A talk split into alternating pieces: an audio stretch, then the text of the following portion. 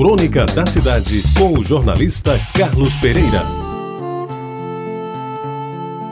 Amigos ouvintes da Tabajara, uma das coisas gostosas dos meus tempos de menino, e por isso mesmo quase proibida, era tomar banho de chuva. Aliás, por falar em proibido, naquele tempo muito do que se faz hoje sem cerimônia era absolutamente inconcebível. Como, por exemplo, beijar uma menina na frente de outras pessoas, como se vê hoje a miúde, sobretudo na calçadinha de Tambaú. Já o banho de bica na chuva era permitido com ressalvas, sendo desaconselhável para os chamados endefluxados, em razão dos problemas que poderia acarretar nos brônquios infantos juvenis de então. As delícias de um banho de chuva naqueles tempos, com a água bem friinha, escorrendo de um cano grosso na biqueira do telhado principal, somente podem ser avaliadas por quem já passou pela quase divina experiência em que o frio que se sente no primeiro momento é recompensado pela gostosura da água envolvendo o corpo por inteiro, num tocar mútuo de raro prazer com a natureza. Amigos ouvintes, quando fechava o tempo no começo de abril, as nuvens começavam a ficar negras, os relâmpagos aconteciam e logo depois os trovões anunciavam a chegada da chuva.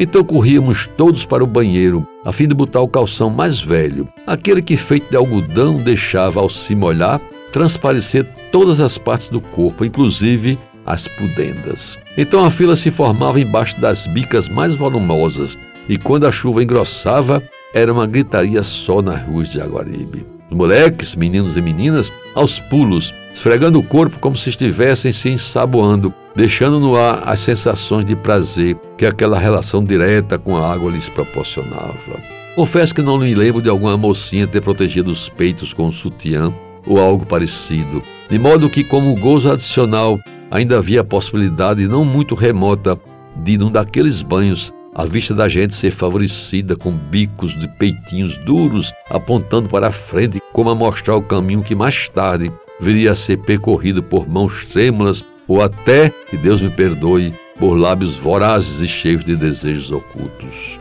Meus amigos, quando a chuva atenuava, restavam ainda as poças que se formavam no leito da rua, por onde corriam os meninos menores que de vez em quando, como se porquinhos fossem, e, sob a censura implacável, arriscava alguns mergulhos, misturando-se à lama, saudável e limpinha lama que nunca fez mal a ninguém. Quando a chuvarada caía no final da tarde era bem melhor, porque na volta à casa, uma toalha enxuta envolvia o corpo e um pijaminha de flanela no braço da mãe anunciava que era chegada a hora da ceia e depois cama e com a barriga cheia de uma inigualável sopa de feijão com macarrão pilar, tipo médio, e carne que sobrou do almoço, um pão com manteiga e uma xícara de café com leite, e o nosso herói estava pronto para dormir, para sonhar e para acordar na manhã seguinte, certo de que aquele banho de chuva da véspera jamais sairia de sua lembrança. Você ouviu Crônica da Cidade com o jornalista Carlos Pereira.